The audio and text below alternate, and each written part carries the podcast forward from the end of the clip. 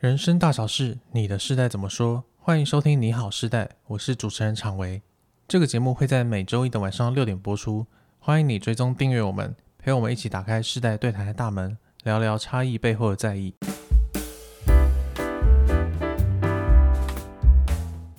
Hello，大家好，我是常维，今天要来跟大家聊的一个话题是小确幸。不知道大家有没有小确幸？ 你的小确幸是什么呢？是好，那今天的语坛人是嘉颖老师。 ，Hello，大家好，我是嘉玲。嗯，嘉颖老师，你有小确幸吗？ 有啊，我会有小确幸啊。真的哦、比如说呢？我想一下哦，比如说啊，我去那个 Seven 寄东西，然后他们不定期的会有七块钱的什么折价券，哦，然后我就 觉得哦，我我没有想到有哎，然后他给我，我就其实我每次去 Seven 都只有去寄信，嗯，然后我就会因为有了那个东西，就是我会买一罐多多给我的侄女之类的， 嗯 那这算这是我的小确幸。嗯还蛮小确幸的，这这是这个很符合就是大家对小确幸的想象。是对是，因为我会聊会想聊这个话题，是因为我们以前呃，就是听到上一辈的人他们在谈小确幸这个概念的时候，其实是嗯完全不存在的。哦大家以 OK 前在谈的都是啊、你要不要去追梦，完成你的梦想，然后你嗯的幸福是什么？是所以就会变成说，呃，你只能呃谈论一些哦，我要出国去深造，我比要较创业，比较大的目标跟计划这样。对对，对，就是不太会有人跟你谈说、你生活中有没有一些微小而确实的幸福。 对，那现在对反而我们很愿意去谈这些事情嘛，是甚至是会觉得说。哦，活着就是一种小确 幸。对对，然后，如嗯果假日可以躺在床上看看一些连续剧，那更是小确幸。 是对是是，但是也因为这样，就是大家会谈论这些事情，就开始也有一部分的长辈出来批评说，现代人就只会追求小确幸啊，不像我们以前会想说啊，我三年要怎样，五年要怎样的，没有，大家就是、嗯，我等一下中午要吃什么知道就好了。好像就在你们的世界里，好像上一辈会批评你们这样子叫不够积极，是吗？对对对，就会变成说，呃，你好像没有一个对未来的想象，你好像嗯都在追求一些当下的东西。是是对是，好，那在聊这个话题之前呢，我要先来跟大家科普一下，这个小确幸是怎么来的。嗯，小确幸它这个词其实不是凭空出现的、哦，它是在一九八六年日本作家村上春树的散文集叫做《兰格汉斯岛的午后》，嗯它在第哦十九章就有一篇就叫做小确幸，嗯那个篇章就叫小确幸。然后他书里的原文是这样写的：呃，村上春树说，抽屉里塞满了叠整齐卷好的干净内裤，不正是人生中小而确幸的幸福之一吗？我这么认为。不过，这或许是只有我才有的特殊想法，也不一定。是好，那村村上春树到今天应该会发现，不是只有他有这样想， 对，很多人都有这种小确幸的追求跟想法。是嗯 像是什么买一送一，那个星巴星巴克很爱搞对这对件对对事吧？对对，然后现在现在有些超商，他们可能他们旗下的球队赢了，也会买一送一， 也会第二件几折，这样。统一比较被期待，因为它的通路比较多，对对这对样对子，对对，所以就变成嗯，大家现在的小确幸真的是越来越多元。是是，那我也会好奇说，诶，为什么以前长辈他们真的不会去谈论小确幸这种概念？那嗯现代人反而就是会拿出来谈。那是想问一下老师，你的观察是怎么样的？好，当场维来跟我谈这个议题的时候，我就觉得哦，这要好好讲， 不然的话，我不晓得是被归在长辈那一类呢，还是我是年轻那一辈呢？哈，其实你刚才看哦，那个村上春树的原文是指抽嗯屉里塞满了整齐而卷好的干净内裤。对，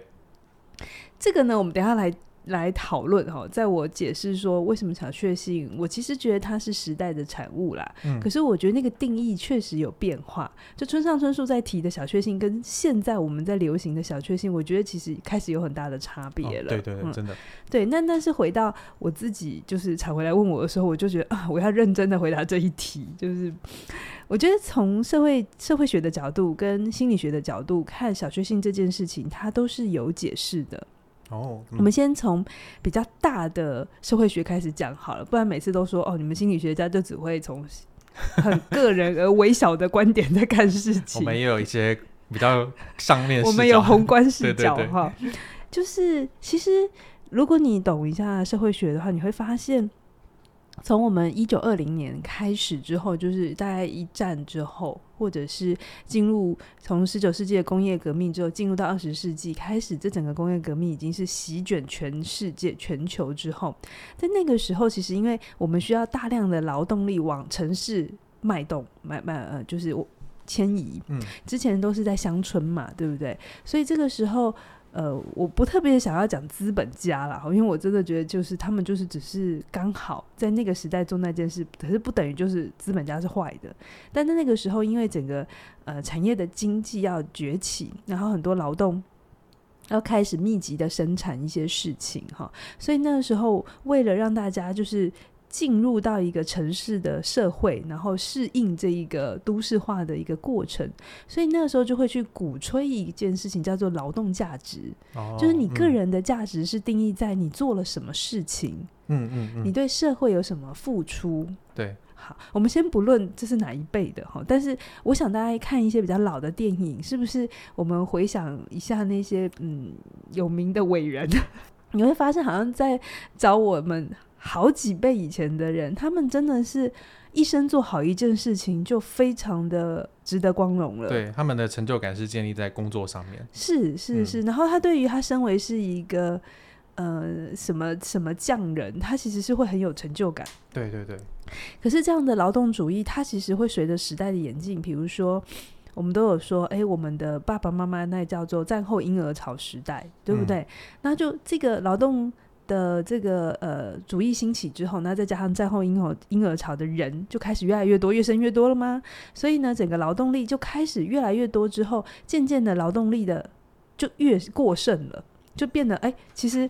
现在就是工厂只需要这么多人，可是我们的世界的人更多，然后哦就是我们其实我们的世界不需要这么多劳力，对可是大家都觉得说我们只能变成劳力才能获得那些成就感跟幸福。之一，还有再来嗯就是另一个、呃说法，是因为上升的位阶有限。哦，以前对你在工厂工作，你认真一点变成厂长，嗯然后你可能诶随着那时候跨国公司慢慢的开始盛行，就是盛行，然后是就会开始你有很多位子嘛。对在我们父母亲那个年代，真的是你愿意努力的话，往上的阶层是看得见的。是是是，好，可是因为人就越生越多啊，世界的人又越来越多，可是我们需要的劳动力并不需要这么多。哦，或者是说，呃，机器的发明让劳动力就开始释出。对，好，这时候社会还是需要安定嘛，对不对？嗯，所以呢，这时候就会新的一派解释或新的一派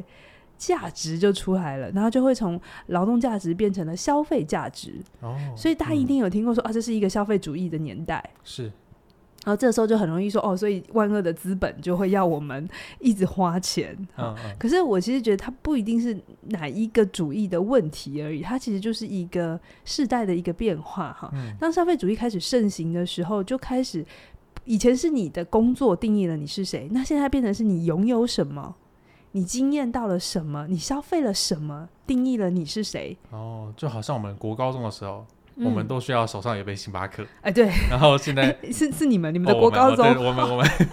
然后然后现可是出社会之后就变成你要有房有车，对对对对，就是好像都在决定你现在手上有什么东西，嗯才能决定你的价值是什么。你可以想一想哦，我们现在所谓的炫富，是不是从二十一世纪开始网络盛行之后就越来越明显？哦，对耶，嗯在我们父母亲那个年代，没有什么叫炫富。没有这个这么强烈的概念，对、嗯对，当然我们还是会有阶级上的会有有呃差钱异。人跟富人呢，啊对对对，可是那个时候的富人也不会有一种他要特别展示。出来炫耀的这种对，举止，这样。哎、嗯我前两天跟一个车商在聊天，他车、嗯车厂的业务，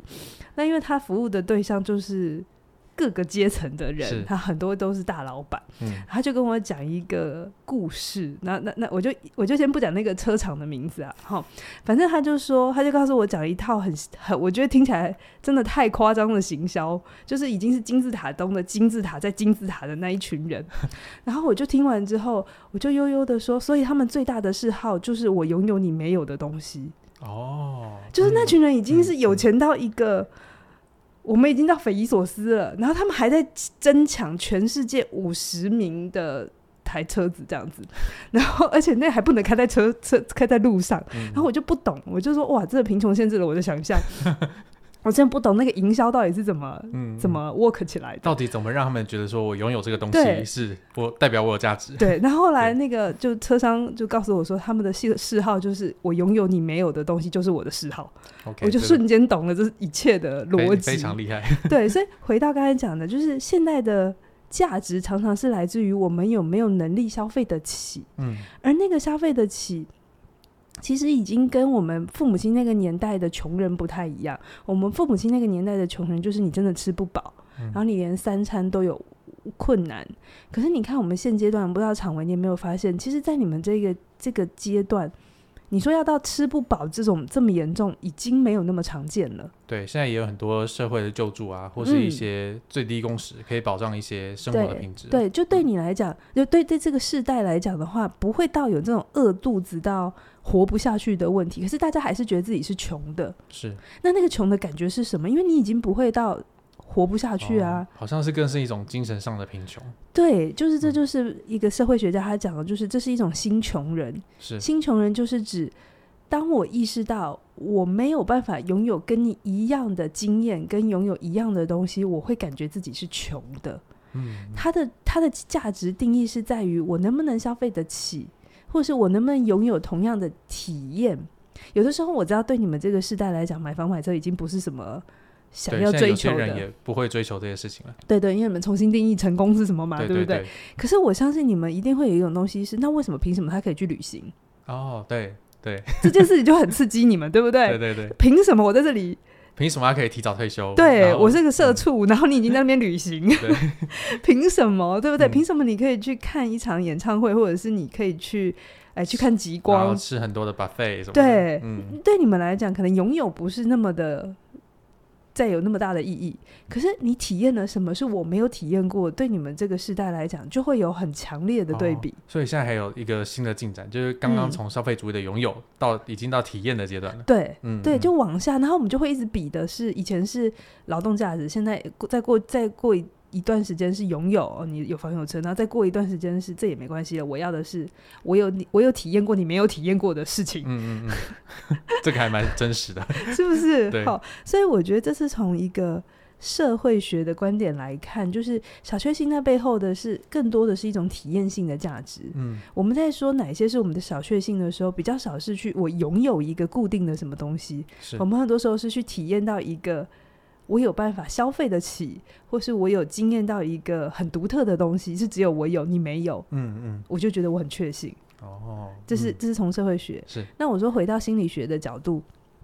在心理学呢，就有认知行为学家做了一个研究，哦，那他就发现其实我们人真的是天生看不到未来的，天生看不见未来。嗯对，就是我们没有办法想未来，就我们大脑机制里是没有这个东西的。哦，我们对未来概念很薄弱。很薄弱，那真的是后面后天训练出来。比方说，我现在问大家哦，你也诚实回答我。现在我假设我给你一万块，你可以选择现在拿，跟三个月后你可以拿一万一，你会怎么选？我觉得很多人应该会直接拿一万块那你现领就走了。 你呢？你会选什么？诚实。其实直觉的话，真的会直接拿一万块。对，嗯，可是如果算年化报酬率的 话，三个月拿呃一万一就是多十趴，这是很高的年化报酬哎、对，其实是非常高，比存定存还要高哎、并存可能一趴而 已。对，所以那为什么大家，你就是就这很正常？如果你刚才说我想要现在拿一万块，你就是代表你就是很很正常的人，嗯你没有哪里坏掉，你反而是非常正常。可是为嗯什么、心理学家想要问的原因是为什么会有这个反应？好，他就发现了，其实真的人对那个当下，就是对于未来要发生的事情，他第一个是没有感觉，但他对于立即现在拥有是比较有感觉。然后第二个理由是我们对于未来的不确定性，我们会想要避免掉它。哦，嗯，他在我读的一本书里面，他讲了另外一个研究，我真的也觉得对。如果有这样的机制，我应该会，我应该会付。他就他那个研究是这样，大家也可以想一下，如果你嗯现在哦，刚好是考完一个期中考，然后嗯你是大学生，考完期中考，考完之后呢，有一你就可以买一个特价的行程好，，就 比方说去澎湖，对啊嗯，一千块就好了，这对样子。 那真的是很小确幸哦对。，好，然后呢，可是呢，他就会跟你说，但如果你那一次考完之后没有过，你两个月之后还要补考。可是这个时候，你会不会想要去买这个特价行程？嗯嗯好，这时候他就分成两个机制，一个机制就是考试之后，学生呢都可以提前知道考的好与不好，哦，他就发现、嗯那大家都会去买，有时候不管好与不好都会买，都会买，原因是因为哦嗯反正我考不好已，经考完了，对我考完我就去桑几雷嘛，嗯对不对？嗯那我对考得很好，我当然更要去桑几雷嘛。 对，对可是呢，如果是考试之后不知道自己的成绩，然后这个优惠一样哦，快要它是有期限的哦。那但但是你不知道你要你到底考有没有考过的话，嗯那这边有另一个机制，就是说你愿不愿意多付十块钱，美金十块钱，然后再付一个你可以延后做决定的哦这意个思就是把这个一千优块的惠特的价对优惠提提呃延长，对，嗯，对，那看学生愿不愿意启动嗯这件事情。嗯对，结果呢，有我忘了这个到底是多少数，但是超过一半的人以上，就是如果他是不知道考试结果的话，他会愿意多付那十块钱，哦，只为了、嗯好，我确定我确定我考的好或不好，对。可是我觉得很好笑的事情，不管你考得好不好，你你都会还去真。买， 但是但如如果你提你没有先提前知道，你反而会再多付五块钱，对，就是他想10块要钱的他想要嗯把那个不确定感消到最低，或者他的主动权最高。对，那这个放在我们是不是很多时候就上那个 Agoda 的网站，嗯嗯， Booking 的网站那个饭店的时候，它不是有两种选择，一种是可以取消，一种是不可以取消。哦，那不可以取消通常比较 贵，我们都会选可以取消的，对，哎、哎哎不可以取消比较便宜，可以取消的比较贵。嗯对，那这里面也是一样的机制，就是我们对于不确定性这件事情，我们会想尽办法的想要把它避免掉。哦，嗯那这跟小确幸有什么关系？哈，其实我必须说，这个世代真的变化的非常非常的快。然后就像常伟讲的，我又不确定我未来会不会升职，我又不确定我未来会不会买房子。那我与其这样追求一个我完全看不见未来，而且 我本来就不会想未来，就是我的大脑机天制生机智，对，这不是谁的错哈，这真的是要训练的。那我不如好好的把握我当下的快乐，这其实比较合理跟实际啊。是啊，活在当下了，对，所以嗯如果就这样的说法的话，小确幸是一个必然会存在。一个人类的天性，对，嗯，对，所以我不会觉得它好像是这个世代好像特别坏才有这个问题，它就是一个演进的过程。那你刚好如果站在一个不同的时代，你看待自己的价值会不一样。哦，所以上一辈会不讨论小确幸，反而是因为他们看得见嗯，很明确的未来，对，他们的爬升阶级是可以有一步一步嗯的嗯就啊、你知道你三十岁大概要干嘛，四十岁大概要干嘛，然后你这个工作做多久，大概会升到什么职位是，是、嗯虽然那个时候他们会骂对，骂说没有选择，骂他们的人生一成不变，哦有没有？对对对，但他们就一样会这样一步一步走，因为可确信嘛，就是对可预期，所以他会讲一个比较大的目标。是，那到我们这一个年代，跟到你们这个年代往前看看不见啦，对不对？没有一个明确的职涯的发展，对、嗯对，但是你们自由很多， 对，我们有太多选择，对。那于是我就选择一个小的东对于西，是就选择困难，连午餐要吃什么都不知道，所以我就觉得世代是遇到一个不一样的议题，而不是谁好谁不好。嗯嗯嗯嗯，因为我觉得其实我们讨我们今天讨论小确幸，还有一个需要先理清的事情，就是大家其实对小确幸的定义很不一样。嗯，比方说有些人就觉得说，哦，就是咖啡买一送一是小确幸；嗯有些人觉得我每天可以喝一杯咖啡。就就是小确幸，嗯，还有一些人觉得我可以跟喜欢的人喝咖啡 才是小确幸这对叫大确幸了吧？啊，大确幸， 就是每个人对小确幸的定义都不一样，所以真的有些人会有一些对小确幸有一些负面的评价，我觉得也是因为这样来的，就是是，我们的定义太不一样了，是然后是是你觉得那个根本不值得确信的事情，嗯，你就会去批评他，去骂他。嗯那其实我有找到一个台湾的研究，他就有把小确幸明确地定义成说，这是一个低强度、高频率的正向情绪，嗯，而且会伴随着比较高的掌控感。那我就觉得很有趣，就是哦，原来要低强度、高频率，意思就是它都小小嗯的，然后很密集，而且要有高的掌控感呢、对，然后你要很很可以掌控 它是，那我所以想你是不觉得村上春树的那个比较符合对吗？它就很是折符合内裤的那一这个定义， 对，你对可以把自己把内裤折得很好，对啊，对是啊不。是比较可控？那老师你自己会怎么定义小确幸呢？ 我在想这一题的时候，我嗯就在想，大家想到的小确幸的那个幸啊，是幸福的幸还是幸运的幸？哦，嗯，如果是幸运的幸的话，那它就比较像是一些比较外部的随机的，比如是说我 刚才讲的 Seven 要不要给我礼券，这件事情对是我无法控制的；嗯，星巴克要不要宰个促销，呃对，这都是随机的，所以它就会比较是，嗯，对我来讲，它就不是一种可控的快乐的感觉，因为它是 depends 在商人或者是行销的策略，对对对对嗯对，而且这个东西，当然啦，它发生的时候我还是会开心啦，我不会拒绝星巴克多给我一杯啦，哈，就没有人会想要拒绝这件事情。可是对我来讲，这件事情它给我的掌控感就比较低，就我得到的时候我会很快乐，可是我没有的时候，我不会因为哦，今天新闻说哦买一送一，然后我就本来没有要喝，然后就跑去排队，哦，这嗯这比较不是我的我的定义，或者是是是对我来讲的幸福。我觉得我的小确幸就真的是比较是幸福的幸，嗯，就是我觉得是，比如说我最常有的小确幸就是我忙完一整天，我白天的时候其实真的是会工作很密集，对。然后我可能下班，哦我特别是我一天吃的最完整的一餐就是晚餐，因为我白天不会让自己吃太饱，我很想睡觉。嗯嗯，那我就会晚上，我会尽量在我吃饭前把我所有的工作要花大很多脑力密集的事情我都做完，哦，然后我嗯好好吃那一餐。是然后如果吃完之后我还没有太 累的话，我可能会追一下剧，或者是看一下 YouTuber，然后我整个晚上就没有在工作了。嗯，我就会觉得，嗯，这对我来讲就是一种小确幸，对我哦来讲的小嗯确幸。这个掌控感蛮高的，对啊，我就就可以可以决安定排自己的时间，对对，然后或者是我会有好朋友嘛，那有的时候就是有时候会我会跟好朋友约，哎，什么时候我们要见面？那在那之前，我可能就会想要把工作好好的完成，然后我就可以，哎，我这个假日就可以好好跟我的朋友在一起。那对我来讲，这也是一种确幸，就是嗯一嗯种、它不至于到随机不可控，可是它也没有经常发生。嗯但它发生的时候，强度不会说啊，像我好像完成一个很大的事情那么高，可是它对我来讲又是一种可以有满足感的。像这样的幸福，我会觉得是我还蛮愿意多多拥有的。嗯嗯嗯嗯，所以我觉得其实，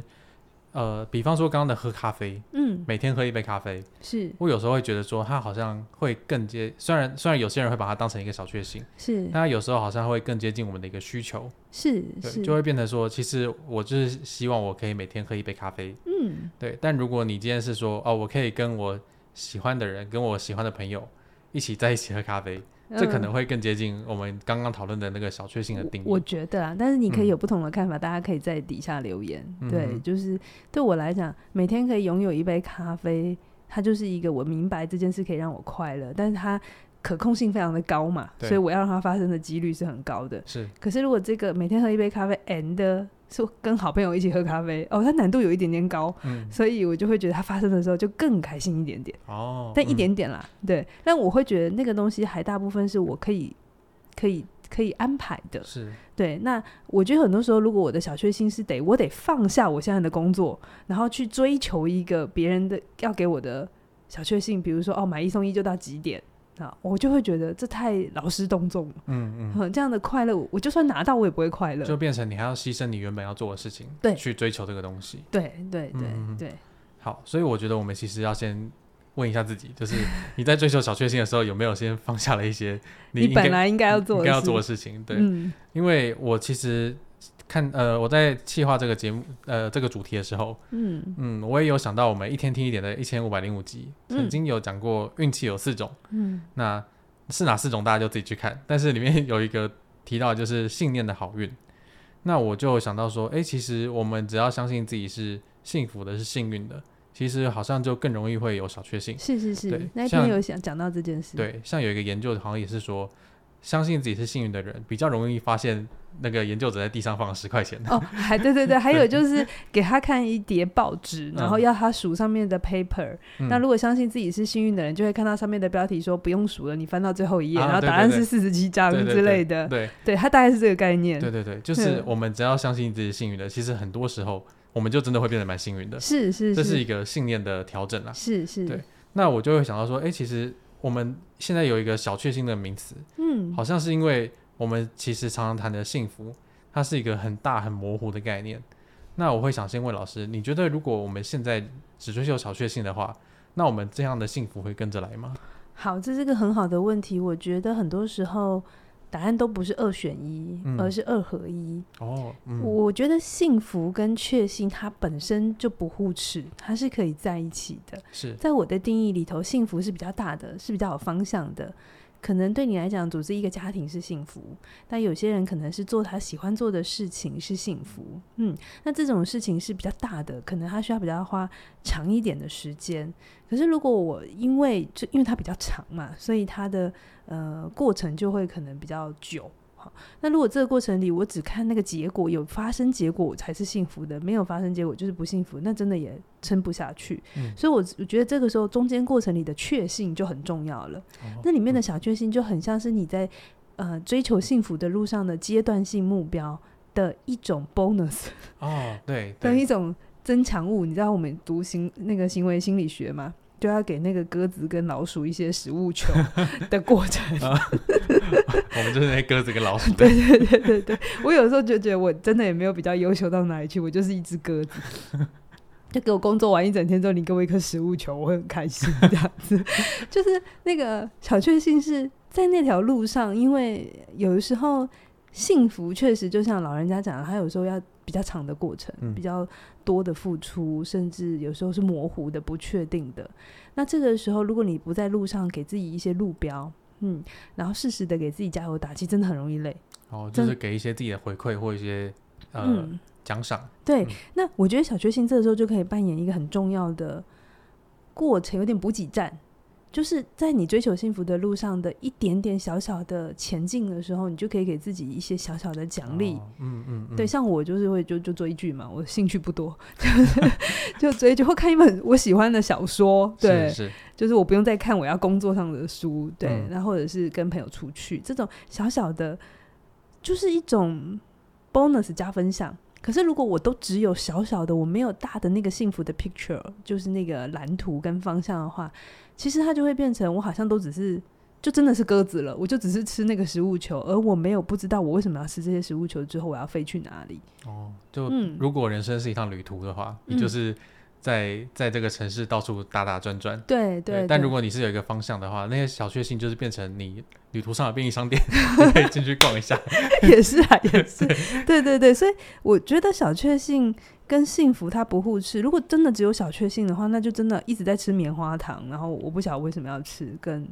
就快乐完，然后呢，可是一哦直都只有很大的幸福，那中间又很容易累，所以我们其实应该是要有大的幸福感跟大的方向，还有小的合并在一起，然后嗯我觉得是调配使用，是，嗯不过我觉得谈到这边，大家应该也会意识到，就是其实有一个自己的幸福的方向感是很重要的。嗯，可是我们会常常觉得自己没有方向感，就是你很，因为就是像刚刚前面提到的，我们对未来是很没有概念的，是是是，所以我们对于幸福的想象可能也是很没有概念的。有可能，对有可能，那我会想问，先问说，如果我们真的没有像幸福感，呃，幸福的方向感的话，要怎么嗯办？那老师你会怎么看你自己理想中的幸福？ 幸福的方向感就装一个人生的 map 跟 Goo- Google Map 这样子就 有方向感。我开玩笑啦，嗯，我觉得这题不好回答，因为每个人不太一样。也许对某些人，我们都觉得年轻人好像不知道要干嘛，可是或许我我所认识，就像我认识你们这一代，我觉得有时候你们对于某一些生命该活成什么样，你是比我们清楚的。所以我觉得先真的不用按照着前面那一辈什么叫幸福的定义，然后你就觉得啊买房买车才叫定义。如果你真心真心不觉得这是你要的，那也没有关系，嗯，就真的没有一定要接受它的游戏规则对，，真的不用。 真的不用真的，因为我也有遇过不买房不买车，他活得很开心；我也有遇过买房买车了之后不开心的啊、嗯，所以他不是不是它不必是然必然的的。关系。嗯，可是你可以看看你的生命阶段，在这个此刻的当下，你想要什么，然后就去追。因为我一直相信人是会变的。你现在像常文，你二十几岁，然后一定有你现在看世界的角度跟呃逻辑。嗯，我自己在二十几岁的时候，我的想法心愿也很简单啊，就找一个相爱的人，结婚生小孩， 然后就那个 picture 就很清楚。嗯，然后我也试着去追啦，然后追了之后发现，嗯，有些有幸福，但有一些没有，或是那个过程里，你就会发现自己适合什么，不适合什么，然后你就会调整。哦，嗯嗯，那个嗯调整其实就是一种重新定义自己的幸福。我可能二十几岁的时候，真的是别人怎么讲哦，这个世界告诉我什么叫幸福。那因为我的所知很少嘛，所以我就先听听看你的，也没关系嘛，我就听听看。然后听了试了之后，发现哦，欸嗯不是这样诶、或者是诶，还想要更多，那很好，我就再往下。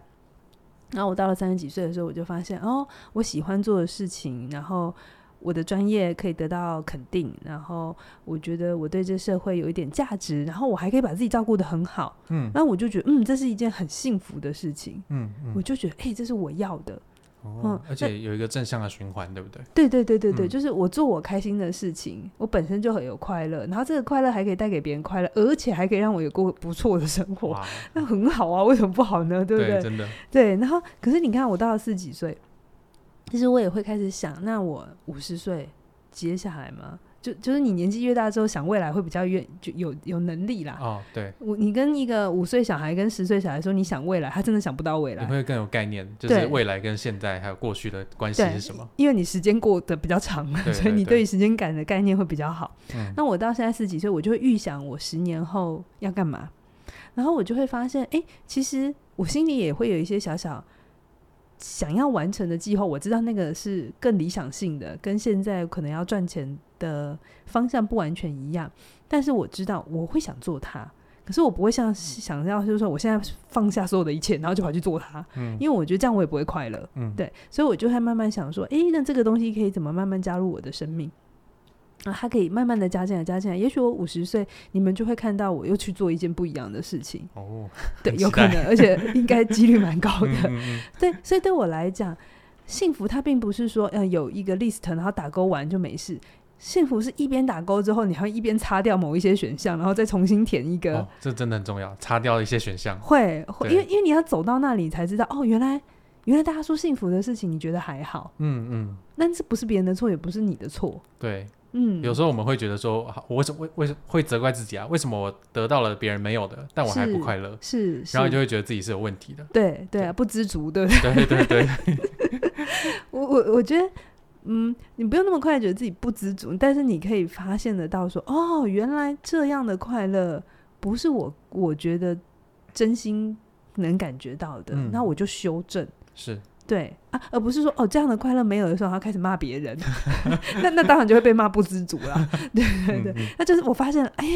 这跟我想的不一样哎。哦，好好好，那我再调整。嗯嗯然后再找寻。然后我觉得人生就是这个过程，就是每一个阶段你对幸福的定义都会小小的不同。是也许对我爸妈来讲，现阶段他们每天起床身体不会痛，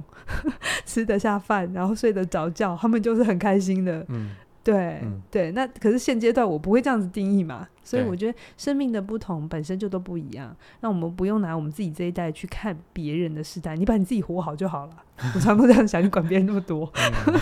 是没错啦。嗯，对。但是听到别人的声音，还是会有一点小小的担心，小小的忧虑。是，我觉得有的时候小确幸，就像我讲，它如果是一个你可控的，而且是正面循环的，当然很好。就像我讲，你工作好一天，然后你很满意之后，你再去吃一顿好的午晚餐，那你百分之九十五都是快乐。诶，就是你你的幸福是一天的百分之九十五是这样子。就是你在工作的过程，你就有感觉到嗯那个是你的幸福了。对，或者是你在你不一定要工作了，你去追求你想要的东西。对啊，哈对对对，但是如果你是忙了一整天，然后你很努力的忍耐到下班之后，然后你去为了那一顿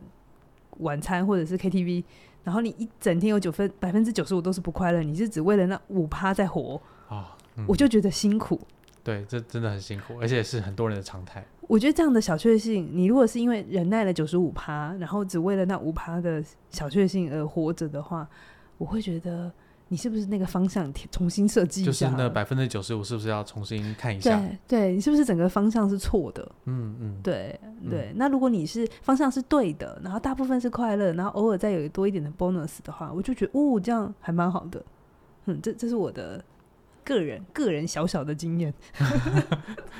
好，所以我们今天来总结一下我们讨论的内容啊。嗯其实小确幸这个东西，就像在老师前面讲的，它是可以从社会学角度跟心理学角度去嗯，做一个归纳跟判断。是那我们会发现，其实我们现在虽然有一个消费主义，让你嗯变成一个你拥有什么才能决定你是什么，嗯嗯，甚至是你体验过什么才能决定你是谁，你上过这个月状态球这样子， 就是已经有变成这样的一个社会氛围。 那在心理上，我们也会有一些对未来有一些没有概念，然后会嗯很想要有确定感。是我们会为了不确定感付钱， 对对，就是我们对我们会做一些这样的决策。嗯，那我觉得这都是大家先需要看到的一个时代背景跟一个人类的天性。是是那是，你在看你的小确幸的时候，其实也可以想一下，你的小确幸到底是幸福还是幸运？嗯对，这两个没有对错啊，嗯但是你在追求的过程中，你要先厘清自己到底是在盲目的追求，你是不是嗯放下一些重要的事情，还是你其实是有一个目标了，嗯然后也是透过这些小确幸在缓步的前进。是，对，是你是有一个目标感的。嗯那最后就是，如果你还没找到自己的幸福，或是还不知道自己的幸福是什么，其实也不用太担心，嗯因为幸福本来就是一个长时间会持续变化的东西，你就是不断地不断的要去体验它、删删减它、对加进它， 对对对对对，就是这样的一个过程。嗯那我相信这个过程其实很需要用到自我觉察的这个能力。嗯那如果你想要自我觉察的能力，其实我们的线上课程《活出有选择自由人生》，嗯，凯宇老师就会带着你去看一下你的信念。是那去调整你自己的一些那呃想法上面对你的人生有什么影响？是，我确实觉得很多时候有一些朋友们在追求人生的路途上很辛苦，真的是他的信念出了问题。嗯，对，呃，不也不要说人家出问题，是 他的信念里太假定某些情况发生了，他才会是幸福是的。我真的有遇过的学生，他很认真，然后他的工作也很不错，但是他一直告诉我说，他有时候悲伤起来，他是会觉得自己一一文不值。可是我检核他的现实是好的哦，就是别人羡慕的现实，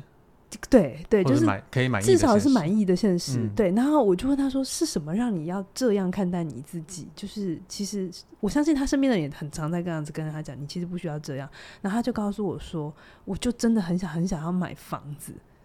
而哦且要在双北，然后， 然后， 然后我就说，哎、可是他有存钱，他也不是没有存钱，但是是他就是还没有达到而已，还有一点点路，但不到完全。我帮他检核一下现实，我说这其实是可能的，只是可能还需要几年。然后他就说对，所以我很挫折。你你知道吗？他哦他他嗯的逻辑是我没有得到，我就很我就是不好的。那这个东西就是要花很多时间去跟他调整他的那个信念到底怎么来的，那什么样的想法阻碍了他可以哦看对见自己更多的弹性，是对，然后不需要把自己所有的价值绑在一套房子上面。对、嗯所以如果你的信念对你有造成一些辛苦的话，其实嗯真的很鼓励你去上凯宇老师的。活出了选择自由人生。嗯，那如果你不知道自我觉察是什么，其实凯宇老师在里面有一套详细的流程跟步骤，可以带着你去做这件事情。嗯那如果你已经知道自己的幸福是什么了，像嘉义老师的《成为你想要的改变》，嗯是，对，其实就可以帮助你去一步一步接近你的幸福，是是甚至把一是些小确幸变成你过程里面的一些啊对。回馈 跟奖有赏有的机对制。。对对对对，你很懂我那堂课在教什么 对对我其实就是用小确幸的概念。啊，对啊，对对，然后甚至是一些可能现在你听起来有一点呃比较硬一点的课程，比如说全方位职业思维啊、专业有价或内容为王，它听起来没有那么那么呃，好像它比较工具目的一点，然后它嗯比较、比较需要花一点力气。可是这个样的帮自己打底也是很重要的。对，因为我们的人生其实可能有二分之一到三分之一的时间都会在职场上面，是是或是在一些自己的工作上面。是那是其实像全方位职涯思维、专业有价，还有内容为王，都是你嗯在这些、呃工作的过程里面，你可以不断的去兑现自己的价值，嗯然后呃找到一些人际相处的模式，嗯一些方法，对，让你不要现在像现在这样这么这么的辛苦。让你的百分之九十五的时间是舒服的。对， 这是需要学习跟 对需要练习的。是对是，，所以呃，这么多课程其实都很欢迎现在大家的加入哦，因为现在到从今天起到十月十七号嗯，都是起点文化的周年庆。对呀、对我们的周年庆。对，我们嗯现在有全馆一门一门课程是九五折，两门课程是八八折，三门课程以上是七九折的这个是很棒的优惠。是，其实我们这一次就是很希望在这个不确定的世界嘛，前面有讲，嗯因为这个世界太不确定了，所以对我们的小确幸是给自己一种确定感。是可是除了这种嗯、呃可能是外在环境的确定感之外，我们陪伴你在你的心里找到你对自己的确定，我觉得那样的确信感会是更更有安全感的。嗯，就是不管是你的信念，还是你的呃一些方法上面让你辛苦了，嗯其实起点的课程都可以帮助你在这个不确定的世界找到属于你自己的确定感。是对，因为只有你可以确定你自己是谁。是，没错。好，那今天小确幸的主题就分享到这边喽，期待下周一的晚上六点再跟大家一起分享世代的议题。拜拜